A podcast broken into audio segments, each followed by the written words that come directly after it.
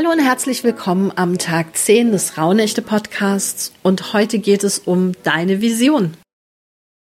Und Vision ist wieder so ein großes Wort wie Selbstverwirklichung auch. Deswegen möchte ich es gerne ein bisschen runterbrechen und greifbarer machen. Die Vision ist unser Lebenstraum, zu dem wir hinstreben, den wir aber wahrscheinlich nie erreichen werden.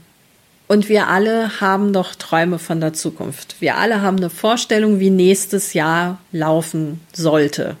Und deswegen ist mein Impuls für heute oder so eine Art Aufgabe für heute, macht euch mal Gedanken, wie euer nächstes Jahr aussehen soll. Ganz egal in welchem Bereich oder in allen Bereichen oder in ein paar. Wie soll das im nächsten Jahr aussehen? Und dann setzt euch vielleicht hin, wenn ihr Zeit habt und tobt euch kreativ aus. Sei es, dass ihr was aufschreibt, malt, schreibt ein Lied, keine Ahnung. Was euch kreativ am nächsten ist, versucht diese Vorstellungen vom nächsten Jahr über diese Kreativität auszudrücken.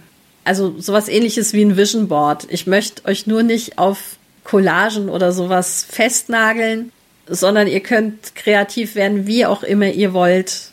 Ihr könnt euch Bilder raussuchen, ihr könnt Bilder malen, aber wie gesagt, ihr könnt auch ein Gedicht schreiben oder was auch immer. Drückt mal aus, wie ihr das nächste Jahr euch so vorstellt.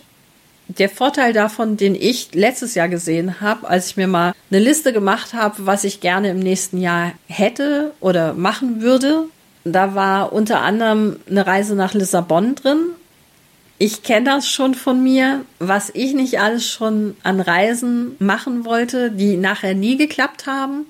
Aber tatsächlich habe ich dann irgendwann im März oder so, habe ich gedacht, aber du hattest das auf dieser Liste drauf, jetzt mach es doch einfach auch. Und tatsächlich bin ich dieses Jahr nach Lissabon gekommen.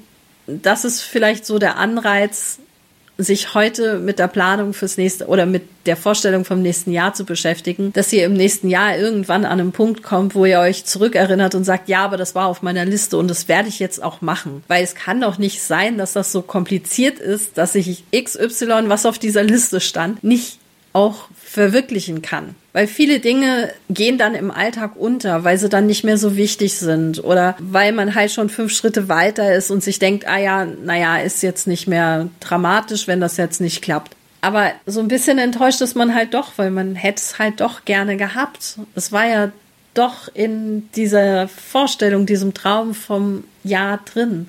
Daher wünsche ich euch heute ganz, ganz viel Spaß beim Träumen vom kommenden Jahr und beim Kreativwerden.